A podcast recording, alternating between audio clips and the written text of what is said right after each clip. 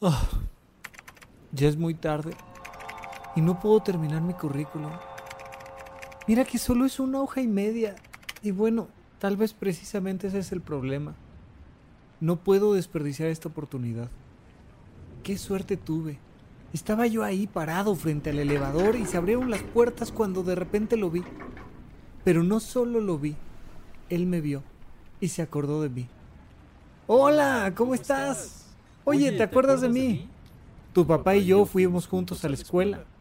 Sí, hombre, de hecho cuando eras niño eh, estaba yo en tu casa una vez, estabas jugando con un juguete que hacía mucho ruido. Tal vez fuiste la última persona en decirme que no me metiera en lo que no me importa. Recién me acababa de hacer director de la empresa.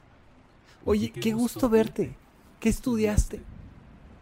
Ya no me acuerdo exactamente qué le dije o qué pasó. Fue algo muy rápido y muy borroso. Solo recuerdo que me dijo, me encantaría que trabajaras con nosotros. ¿Por qué no me traes tu currículum mañana temprano y lo platicamos? Y se fue. Me dio una pequeña palmada y se fue sonriendo.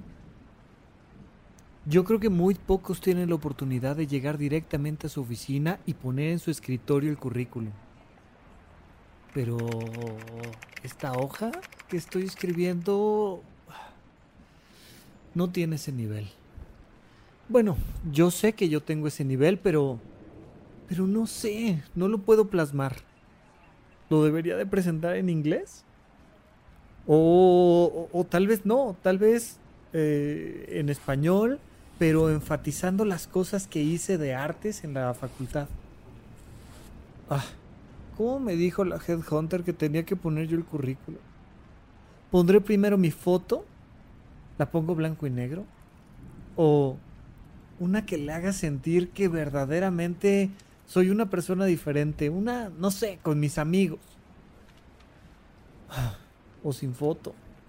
Así, formal. Al final tal vez ni siquiera lo va a leer. Ah, maldita sea, verdaderamente ya es tarde y ya me quiero ir a dormir. ¿Y si no lo entrego? ¿Y si mejor me tomo estos días y lo preparo bien el fin de semana? Claro, creo que mi mamá se quedó con unos documentos que podría yo agregar aquí. Unas cosas que hice cuando gané un torneo en la preparatoria y otras cosas por ahí de la universidad. Bueno, pero eso me llevaría un poco más de tiempo. Tal vez si lo entrego el próximo mes. Sí, yo creo que si lo entrego el próximo mes puede ser una buena opción. Ahorita descanso, me duermo y...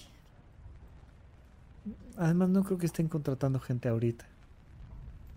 Bueno, ya lo entregaré. No sería la primera vez que me tardo en entregar un documento. Supracortical. Supracortical. Supracortical. Supracortical con el médico psiquiatra Rafael López. Síguelo en todas las redes como arroba Rafa Rufus.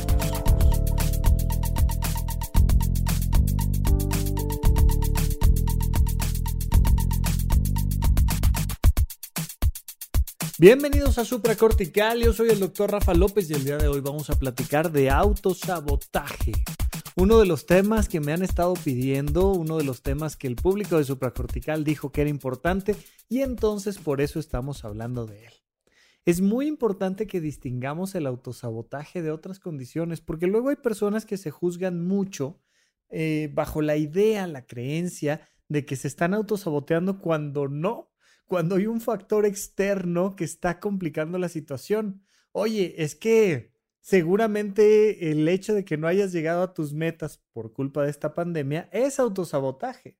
Seguramente el hecho de que no hayas llegado a tus metas por el terremoto es autosabotaje.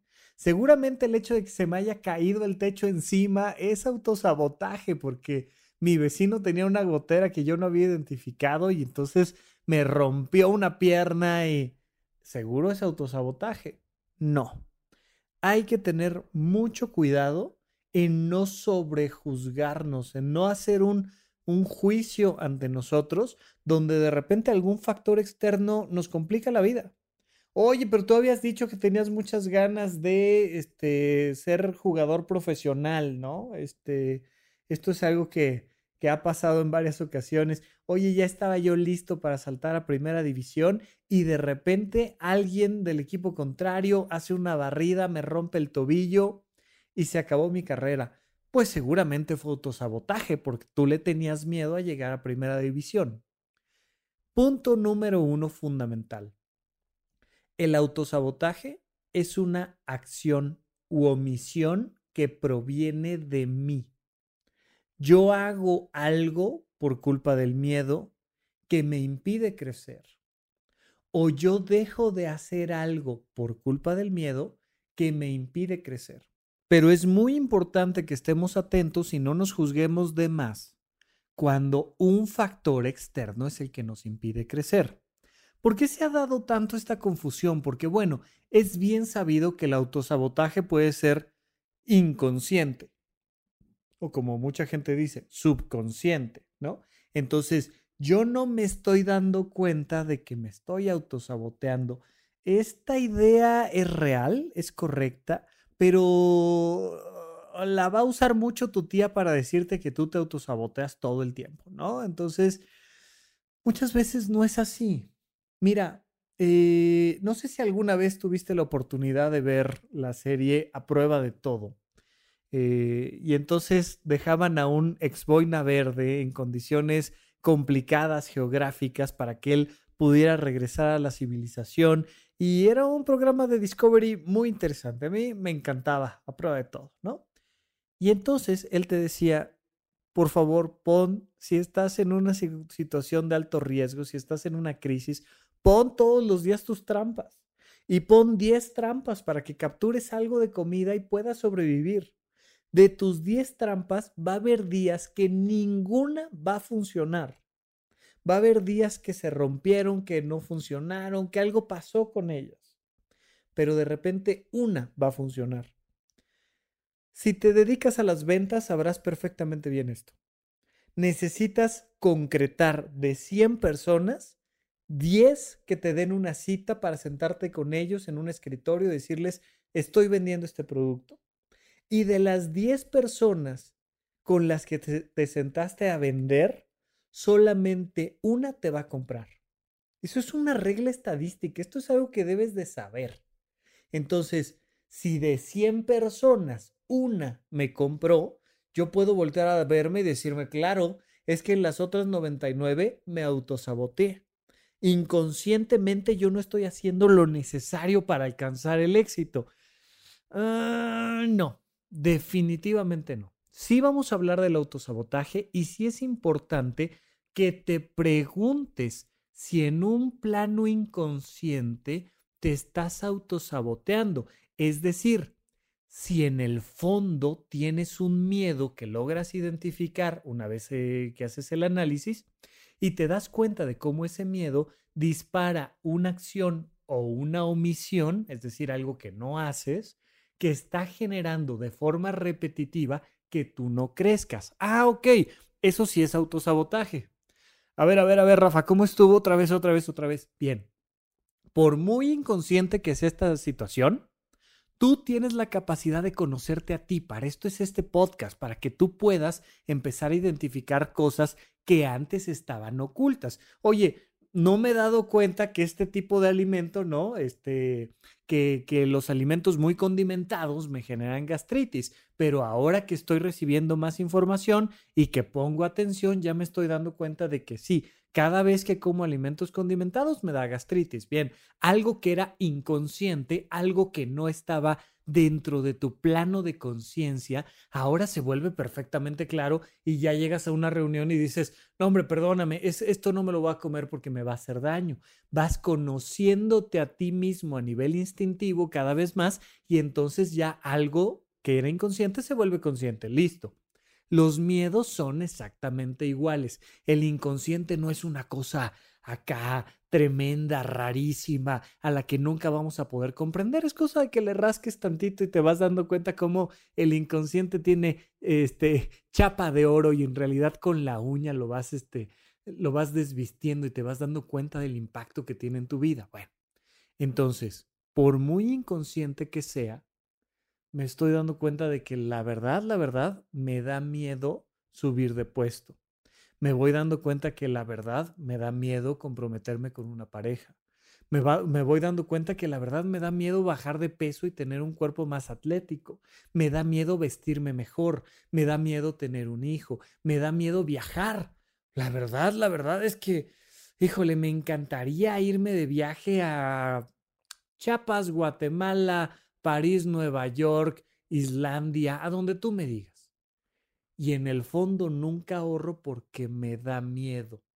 Y es un miedo que logro identificar. Bueno, si fuera inconsciente, ráscale porque probablemente encuentras el miedo.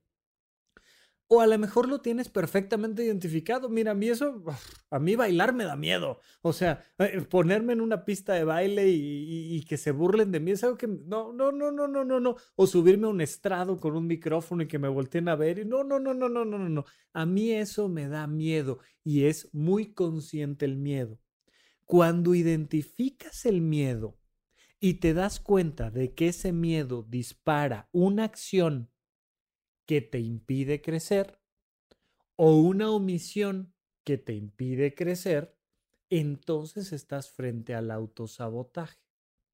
Oye, me hubiera encantado ir a la boda, pero yo ya sé que me da miedo bailar y resulta que, ¿qué crees? Se me olvidó ir por mi smoking y es el único que tengo y mis trajes, pues no, la verdad es que no me voy a presentar con eso. Entonces mejor no voy y me autosaboteo la posibilidad de pasármela súper bien con mis amigos, con mi pareja, bailando un rato en la fiesta y pasándomela increíble.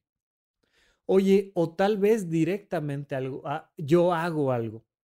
Y entonces, este, mm, ¿sabes qué? Le voy a mandar un WhatsApp oye, perdóname, tenía muchísimas ganas de ir a tu fiesta, pero la verdad es que no voy a poder ir porque fíjate que y te inventas una mentira. No, hombre, es que el trabajo, es que mi jefe, es que mi mamá, es que mi abuelita, es que la vida, es que el auto, es que el radiador y los frenos y... Y tú haces algo para bloquear.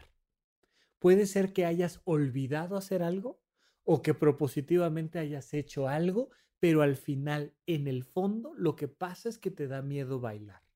En el fondo, lo que pasa es que te da miedo meterte a una universidad, estudiar esa carrera que sabes que es la que realmente te gusta. Y entonces lo único que tienes que hacer es llenar la solicitud y, y pasó el lunes, y pasó el miércoles, y pasó el viernes, y pasó un mes, y pasaron tres meses y nunca mandaste la solicitud. No, ya vas a ver que ahora sí, que el próximo ciclo escolar, no es que en serio que, y tú solito te estás tratando de convencer de que sí lo querías hacer, pero porque, bueno, pues se me pasó, hombre, pues es que puse la alarma y, y cuando le rascas hay un miedo de fondo. Cuando sí es autosabotaje, siempre hay un miedo de fondo y siempre dispara una acción o una omisión que te permite no salir de tu zona de confort y no enfrentarte al miedo. Es un mecanismo de defensa. El autosabotaje es algo que te protege a ti de ti mismo. Es algo que te dice, no, no, no, no, no, tú tranquilo, tú ni le averigües, no le muevas, quédate donde estás, todo bien, ¿no? Y te mueves hacia esa zona de confort. Mientras que en otras ocasiones, pues mira, 99 clientes no querían el producto, ¿qué hago? Pues mira, hubo un tema económico en la ciudad, ¿qué hago? Pero te das cuenta de la diferencia porque una persona a la que no le están saliendo las cosas, pero no se, no se está autosaboteando, suele buscar otras alternativas para llegar al resultado. Ay, no, hombre, yo es que de verdad que yo sí me quería meter al gimnasio, en serio que sí, pero pues lo cerraron, hombre, ¿qué hago? Era el que me quedaba aquí a la vuelta. Oye, pues este, aquí en la casa, no, no, aquí no tengo espacio. Oye, pero a lo mejor podrías adaptar aquí un, uy, no, no, es que le hago ruido al bebé. Oye, bueno, y, si te sales y, corres ahí en la colonia, este, unos kilómetros. No, no, no, no, no, no, es que fíjate que hay muchos baches y, y de repente te vas dando cuenta de que la gente no está siendo víctima de un factor externo, sino que está simplemente autosaboteándose. ¿Esto es algo que pasa? Sí, es muy común, por supuesto, Y es muy importante que partas del miedo. Si tú identificas el miedo, vas a poder resolver este proceso del autosabotaje, pero ya platicaremos un poco más de eso cuando regresemos a otros bloques aquí en supracortical. ¿En dónde, cuándo y para qué escucha supracortical? Comparte tu experiencia en redes sociales para que más personas conozcan este podcast. Sigue al Dr. Rafa López en todos lados como arroba Rafa Rufus.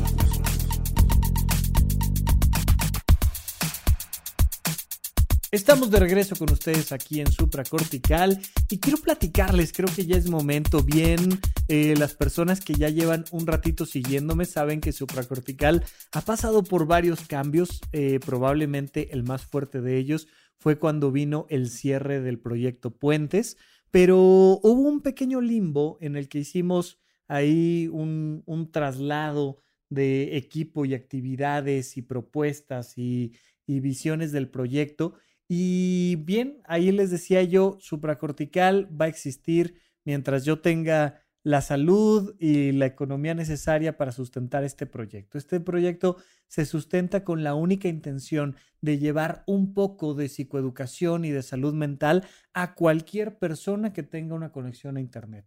Toda persona que pueda entrar a las diferentes plataformas de podcast va a encontrar supracortical. Donde normalmente lo recomiendo escuchar es en Spotify porque es donde hemos tenido una plataforma, una vitrina que nos ha permitido llegar a más gente, pero lo puedes encontrar en las diferentes plataformas. Tuvimos por ahí algunos, con, algunos problemitas eh, con la aplicación de podcast de, de Apple Podcast en tu iPhone y demás. Viste que hubo un rato en el que no se estuvieron regulando adecuadamente la descarga de los programas, pero estamos trabajando en que eso no nos vuelva a pasar y seguimos adelante tratando de hacer todo lo posible por ofrecerles esto de la mejor manera, pero finalmente algo que quiero platicarles y que tal vez les interese saber es que ahora estamos cobijados en un nuevo proyecto que se llama Sonoro. Eh, agradezco muchísimo al gran co-creador del podcast de Supracortical, Andrés Vargas Russo, que si bien no suele estar aquí en los micrófonos conmigo, es parte muy importante de los que se preocupan por estar leyendo la temperatura del público, qué necesitan ustedes, qué les gusta, cómo les gusta escuchar este programa y todo el esfuerzo que hace dirigiendo a los equipos que nos permiten mantener este proyecto a flote. Hoy en día le agradezco a todo el equipo de Sonoro, especialmente a Esteban, a Diana, que me permitan seguir adelante con este proyecto y en comunicación con ustedes, pero Sonoro es mucho más, es un equipo grande que está detrás de todo esto que nos permite por el momento decirles que va a haber supracortical cada semana y si es necesario, dependiendo de las circunstancias, pues habrá más supracortical. Pero ahí estará un contenido constantemente nuevo, gratuito, para que cualquier persona con acceso a Internet pueda elevar la calidad de su vida aquí y ahora. Por supuesto que necesito tu ayuda. Ayúdame a llegar a más personas. Simplemente esto que ya hacen muchos de ustedes, que es pasar una liga, recomendarle a alguien, platicar sobre el tema y de repente me ayudan a que otras personas conozcan el proyecto y se los agradezco muchísimo.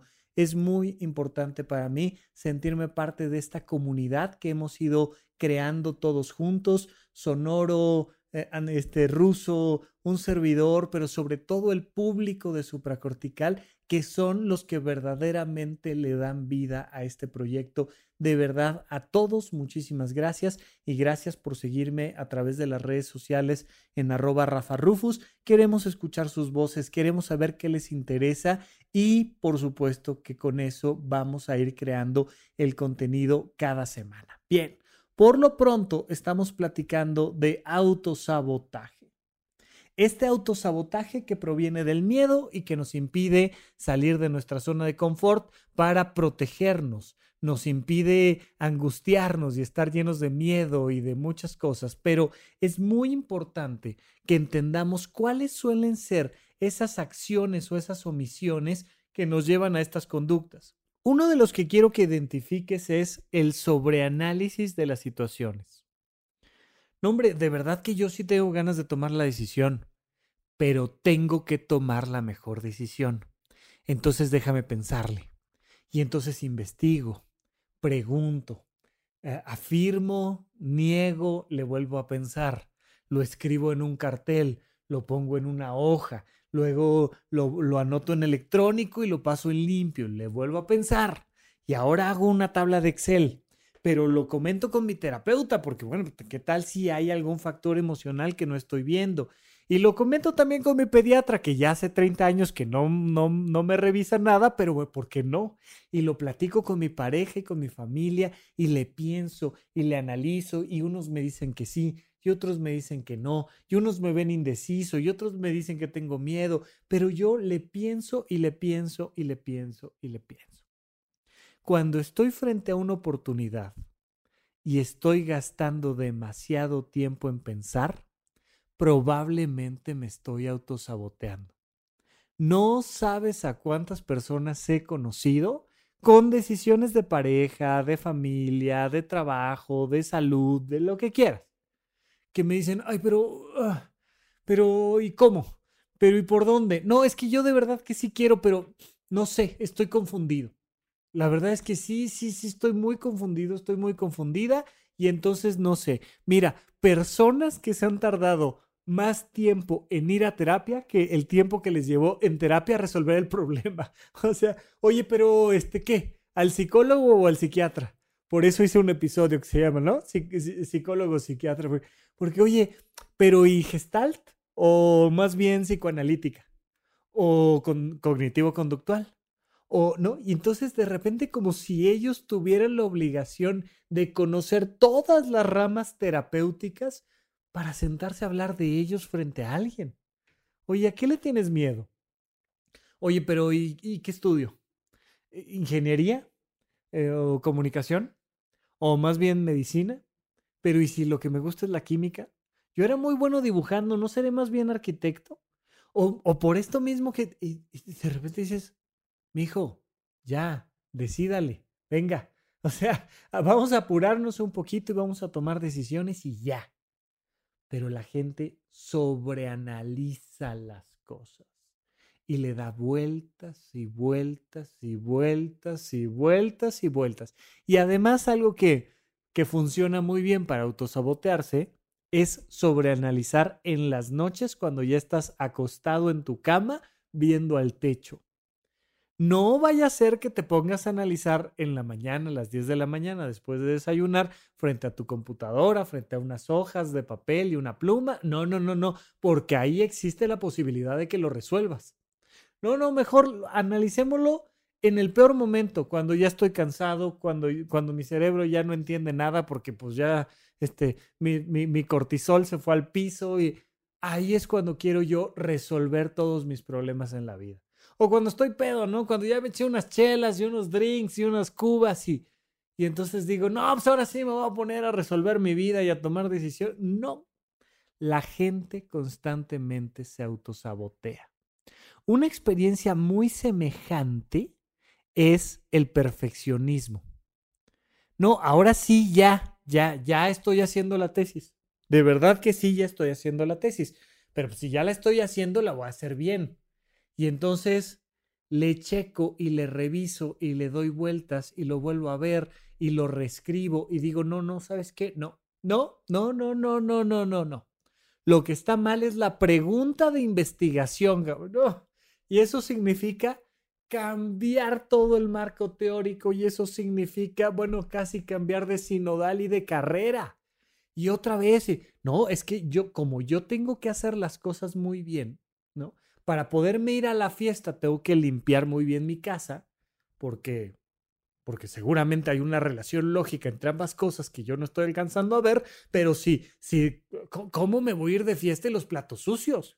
¿Cómo me voy a ir de fiesta y, y le falta un botón a mi camisa número 16 que tengo en algún lugar del bote de la ropa sucia? Entonces, pues primero tengo que lavar la ropa para encontrar la camisa, para ponerle el botón, para lavar los trastes, para luego poderme ir de fiesta a bailar. Y entonces esta búsqueda del perfeccionismo que además es muy bonita para mi psique, porque me dice que sí estoy haciendo algo, me dice que soy una buena persona, que soy responsable, que soy cumplida, que, que, estoy haciendo lo que tengo que hacer. No, no, no, si pareja sí estoy buscando, nada más que cada esperpento que me toca. Oye, pero este chico era buena onda y fíjate. No, no, no, pero si hubieras visto, no, una vez que salimos, una de sus camisas no traía un botón. ¿Qué clase de persona sale a una cita con una camisa que no tiene un botón, ¿no? Y de repente te das cuenta que la gente juzga en sobremanera a los que los rodean. No, no, mis jefes son un asco, un asco, un asco. No, uno de ellos llegó cinco minutos tarde.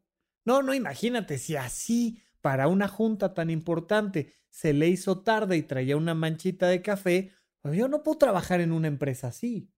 El otro día me pidieron que me quedara una hora más a trabajar. Sí, bueno, sí era una situación excepcional y nunca me había pasado, pero, pero ¿por qué? Yo no voy a permitir que... y empiezas a escuchar argumentaciones y argumentaciones que te hablan de yo merezco respeto. Yo voy a presentar un trabajo impecable. No hay manera de que me presente yo esa junta de la cual depende mi trabajo con esta manchita de café. O si ya voy a llegar cinco minutos tarde, pues ya mejor no llego, porque no, no van a decir de mí que soy impuntual. Y te das cuenta cómo detrás del perfeccionismo está el miedo, el miedo a que me juzguen, el miedo a crecer, el miedo a tener éxito. Y entonces ciertamente me da mucho miedo tener éxito y prefiero quejarme de los inútiles y de los tontos y de los mendigos que sí van creciendo por encima de mí, que no son tan perfectos como yo, pero que sí llegaron a la junta, que llegaron 20 minutos tarde, pero llegaron, que sí presentaron la tesis, que todo un capítulo de la tesis estaba hecho con las patas, pero sí presentaron la tesis y sí se las aprobaron. Y entonces me doy cuenta que la gente se me va poniendo por encima laboralmente, familiarmente, económicamente. Y mis amigos se van casando y claro, sus relaciones no son tan perfectas como deberían de ser, pero al menos van viviendo experiencias románticas de muchos tipos y, y van enfrentándose a, matrimonios y divorcios, o sea, porque la única manera en la que te puedes divorciar es casándote, o sea, es condición sine qua non. Yo como no vaya a ser que me divorcie, mejor no me caso. Y me impido la posibilidad de conocer al segundo amor de mi vida o al tercer amor de mi vida. Este perfeccionismo, producto del miedo. Este sobreanálisis, producto del miedo este conformismo producto del miedo. El conformismo y las excusas. No, hombre, no, no, no, yo estoy muy bien así. Yo así soy. Hombre, yo soy gordito, hombre. Hombre, yo tengo mala ortografía. Bueno, está bien, o sea, yo probablemente nací para ser soltera. No, hombre, a mí no me afecta nada, nada, o sea, Sí, claro, sí me gustaría, bueno, por supuesto que me gustaría vivir en un lugar un poco más grande, pero, pero vieras que mi casita está muy bien. O sea, sí, sí es un departamentito de 50 metros cuadrados que tengo que compartir con otros seis roomies porque no me alcanza para pagar algo más grande, pero aquí estoy bien, aquí estoy bien. Vieras que María, que comparte la habitación conmigo, me cae tan bien, hombre. Sí, es verdad, agarra mi maquillaje, se pone mi ropa, tal, pero aquí estoy bien. Es más, ya hasta estoy escuchando un podcast que se llama Supracortical para no enojarme con ella, para que se me resbale, ¿no? Así, ay, se me resbala. Y ya, como yo soy muy tolerante y yo he desarrollado mucho mis emociones, pues con que me deje mi rinconcito de cama, yo estoy más que satisfecha. Y te vas dando cuenta cómo la gente constantemente se está autosaboteando con una bandera de conformismo, de decir yo así estoy bien, yo ya me, me desapegué de estos objetos materiales y yo ya trascendí la necesidad del dinero y Ajá, sí, y las deudas y la tarjeta de crédito y además terminas con tu relación de pareja porque te pidió que le pagaras una cena y te pareció ofensivo y, y te vas dando cuenta de que todo va cayendo en excusas y vas racionalizando tu autosabotaje. Hombre, esto pasó por esto y esto pasó por aquello y esto pasó porque sí y esto pasó porque no y esto pasó por aquel y esto pasó por aquella y entonces le vas dando una mediana explicación racional a todo, pero cuando volteas a ver tu vida dices, algo no está bien aquí. ¿Por qué a mi edad estoy donde estoy? ¿Por qué con mis deseos y anhelos y sueños estoy viviendo lo que estoy viviendo? ¿Por qué no soy diferente? ¿Por qué no soy el que era cuando no tenía miedo? Antes de aquella situación, antes de que me pusieran el cuerno, antes de, yo qué sé, de qué, antes de que me, me pasara lo que me pasó, yo era una persona con mucho más seguridad. Y puede ser que te acuerdes de tu infancia y de cómo explorabas la posibilidad de salvar al mundo y ser un guerrero y yo qué sé. Allá cuando no tenías miedo. Y te volteas a ver y no es la vida que quieres tener. Y no solo eso, sabes que podrías tener una vida muy diferente. Te queda perfectamente claro que te mereces algo mejor, que eres alguien más grande. Pero, pero algo pasa. Algo pasa que cada vez que te vas acercando hacia los linderos de tu zona de confort y estás por dar un paso hacia afuera, se activa el miedo y te autosaboteas. Ahora quiero darles la ruta de salida. Esto es muy importante que lo tengamos súper claro, porque si tú logras identificar esto, pues vas a poder elevar tu vida desde ya. Punto número uno, agarra al miedo de las greñas y velo a los ojos. Identifica tu miedo. ¿A qué le tienes miedo? A lo mejor es un trabajo largo, a lo mejor te tardas un tiempo y tal vez necesitas ir con un profesional a que te ayude a identificar qué está pasando, pero en lo que eso sucede, confía en ti.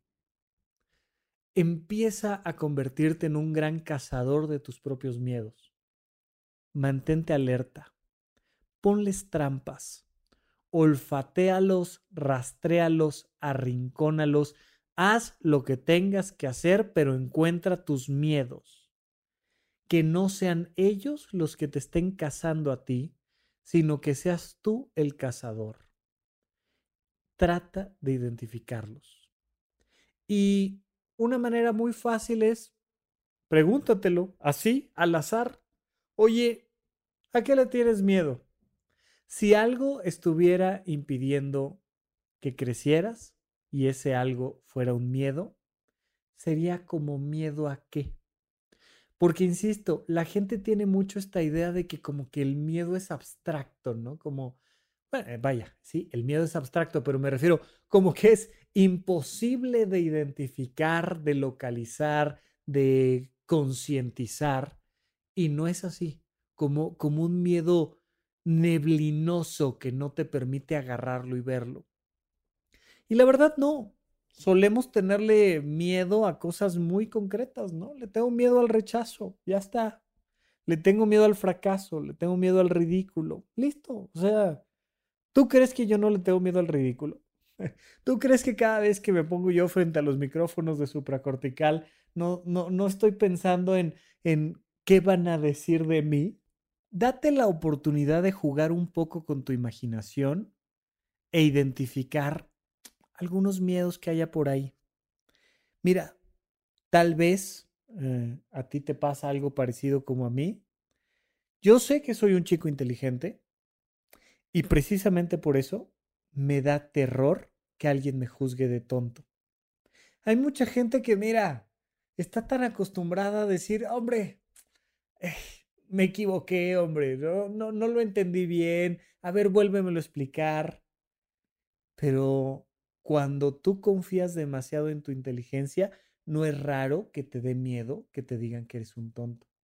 Cuando tú confías demasiado en que haces las cosas bien, cosa que por ejemplo yo no, o sea, yo estoy muy claro de que de que si estoy haciendo algo no va a quedar del todo perfecto. Yo no soy muy bueno en el tema del perfeccionismo y por tanto no me afecta, ¿no? Oye, no lo limpiaste bien, tu carro no está perfectamente limpio, pues, pues no está perfectamente limpio. Yo vivo muy tranquilo con la imperfección, pero si me juzgan de tonto, ahí sí me preocupa, ¿no? Y son mis miedos, y son miedos que me impiden aventarme a hacer muchas actividades. Pero a lo mejor el tema tuyo es más bien el perfeccionismo. ¿Cómo van a decir que me equivoqué? Oye, que puse una falta ortográfica.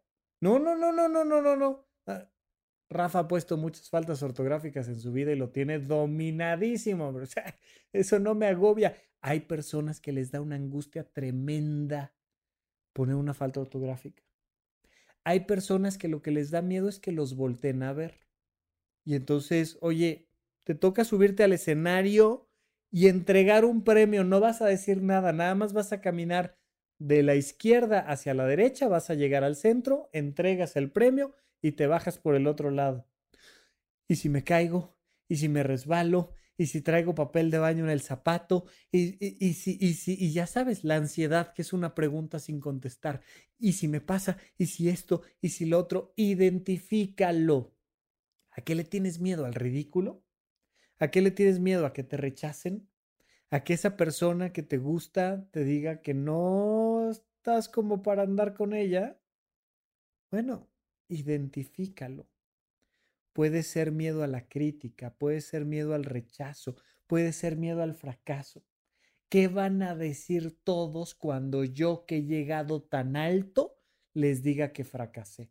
Que me corrieron de la escuela o que tuve que cerrar la empresa o que, y a veces, oye, pues sí, pero no solo cerró tu empresa, hubo una crisis mundial y cerraron todas las empresas. Sí, pero ¿cómo voy a llegar yo a decirle a mi familia que fracasé?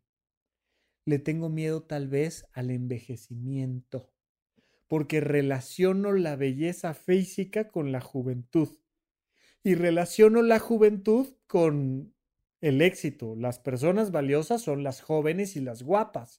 Y ahora que me salió una cana o me salió una arruga, oh, me, dan ganas de, ya no salir a ningún lado. Y no voy al gimnasio. Muchas personas que no van al gimnasio porque les da miedo que los critiquen cuando lleguen a hacer ejercicio. Oye, ¿cómo crees? Yo voy a ser el gordito del gimnasio que no puede este, levantar una pesa ni de un kilo no, no, no, no, no, no, no. Y por miedo no van. Y entonces siguen comiendo porquerías y siguen tirados en la cama y ¿qué te da miedo? ¿Cuáles son los miedos que te impiden alcanzar qué sueños? Y entonces seguimos en este proceso de identificación. Si tú identificas tus sueños e identificas tus miedos, vas a estar un paso más adelante de no autosabotearte. Porque cada vez que se te atraviese algo vas a decir, bueno, pues yo ya sé que le tengo miedo a esto y seguramente esta actividad pudo haber tenido algo que ver con ¿no? el autosabotaje. Identifica las metas, identifica los miedos y trata de hacer una relación entre estas cosas. En medio de estas cosas va a haber acciones tuyas que no te permitieron llegar o va a haber omisiones tuyas que no te permitieron llegar a la meta. Todo esto es un trabajo de identificación. No hay prisa, por favor, con calma, solo obsérvate, analízalo. El primer paso para que salgamos de esto es la identificación. Una vez que lo identifiques, vamos a poner algo en medio de la acción o la omisión. Yo ya sé que no me pongo a leer un libro. O yo ya sé que sí me pongo a jugar videojuegos. En cualquiera de los casos me doy cuenta que cuando pienso en hacer mi tarea, surge inmediatamente un pensamiento automático. Esto tiene muchísimo que ver con la terapia cognitivo-conductual a lo primero a lo que te vas a enfrentar siempre es un oh, pensamiento automático.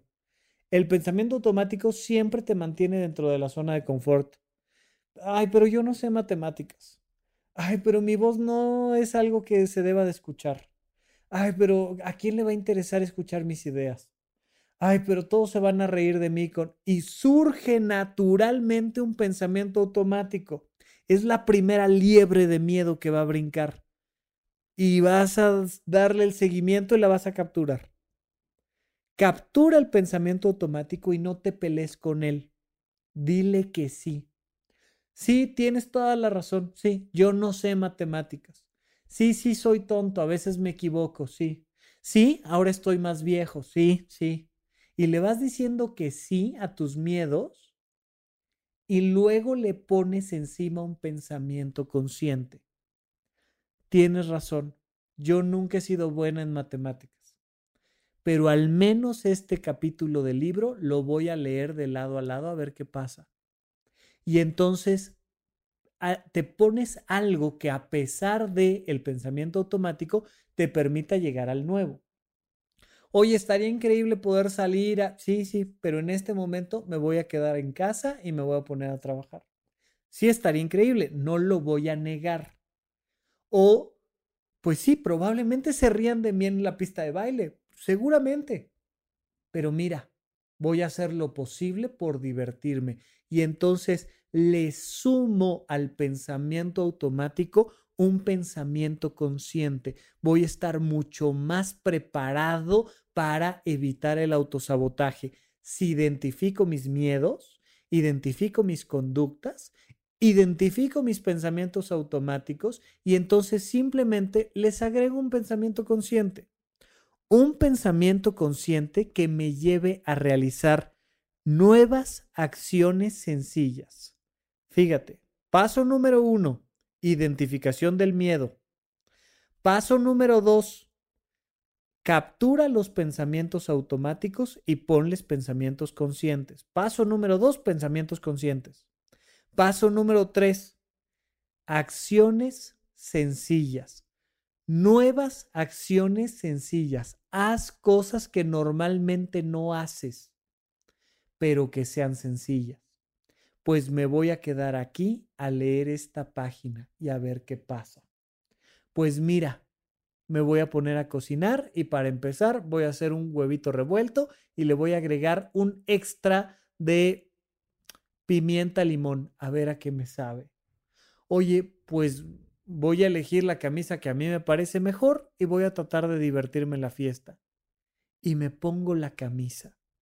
Cuando yo hago una acción que no es la que siempre hago, normalmente me siento en la cama y prendo mi videojuego. Normalmente este, pienso que tengo demasiadas cosas que hacer y me, me pongo a hacer el que hacer. Normalmente, yo qué sé, identifica cuáles son las acciones repetitivas que te mantienen donde estás. Abro la bolsa de papas o voy y me compro una bolsa nueva de papas y me la como completita, la que tú quieras. Pero identificas esa acción y entonces haces una acción nueva, diferente. Pues voy, sí me voy a ir al súper, pero en vez de comprarme la bolsa de papas, me voy a comprar una bolsa de lo que sea, una, una, hay, hay unas ensaladas que ya vienen casi, casi preparadas esas me las voy a comprar y le voy a poner el aderezo que pues sí, no será lo más sano, pero mira, por lo pronto ya estoy comiendo algo diferente a lo que normalmente comía. Identifico el miedo, agrego un pensamiento consciente, realizo una acción sencilla y una vez que termino la acción sencilla, aprendo. Volteo hacia atrás y digo, ¿qué aprendí? de esta nueva acción. Ojo, las acciones sencillas van a ser tus mejores amigas. Las acciones complejas normalmente nos alejan de la productividad, nos alejan del cambio, nos alejan del éxito. Bueno, es que tengo que poner una empresa y quiero poner un banco. Mm, pues es poco probable que te dejen poner un banco como tu primera empresa, pero pues mm, por mí inténtalo, pero ¿qué tal si mejor ponemos una acción sencilla? ¿Por qué no empezamos a comprar y vender estos productos que ya tienes tan a la mano? las acciones sencillas van a ser tus mejores aliados en cuanto a la productividad y al éxito. Una vez que realizas esa acción sencilla, voltea hacia atrás y pregúntate, ¿qué aprendí de haber realizado esto? Porque cuando tú volteas hacia atrás, alimentas tu autoestima. Cuando ya realizaste una nueva acción y cuando sí te fuiste a la fiesta y sí te paraste en la pista de baile y sí bailaste dos canciones y te preguntas, ¿qué aprendí de esto? Te das cuenta de que no era tan peligroso como te lo imaginabas, que no daba tanto miedo. Cuando dejaste el plato sucio y te saliste a hacer ejercicio y no dejaste todo perfectamente reluciente y saliste a caminar dos cuadras y regresas y te preguntas, ¿qué aprendí de dejar el plato sucio? Cuando sí haces el currículum y vas y lo presentas en la mesa del director y sales de ahí habiendo dejado el currículum y te preguntas, ¿qué aprendí de sí haber dejado el currículum? Y entonces te vas dando cuenta que esas pequeñas acciones nuevas y diferentes, pero además sencillas, alimentan tu autoestima, transforman tu autoconcepto. Y entonces cada día estás más protegido del autosabotaje porque le tienes menos miedo a aventarte de un trampolín un poquito más alto. No pases del trampolín de un metro al trampolín de 10 metros. Ve poco a poco, pero aviéntate te avientas del trampolín de 5 metros y volteas a verlo y te preguntas, ¿qué aprendí de aventarme del trampolín de 5 metros? Entonces, identifica el miedo, agrega pensamientos conscientes, realiza acciones sencillas y voltea hacia atrás y pregúntate, ¿qué aprendí de todo lo anterior? Ojalá esto haya sido de tu agrado. Yo mientras tanto sigo presentándote aquí otros temas en supracortical. Muchísimas gracias. Hasta la próxima. Supracortical.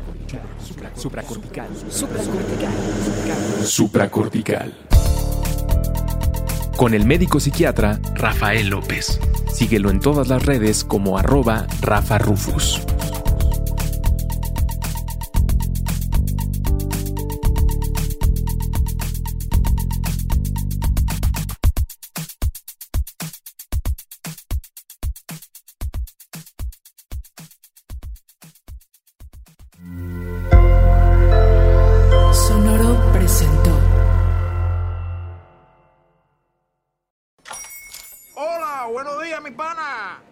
Buenos días, bienvenido a Sherwin Williams. ¡Ey! ¿Qué onda, compadre? ¿Qué onda? Ya tengo lista la pintura que ordenaste en el ProPlus app. Con más de 6.000 representantes en nuestras tiendas listos para atenderte en tu idioma y beneficios para contratistas que encontrarás en aliadopro.com. En Sherwin Williams somos el aliado del PRO.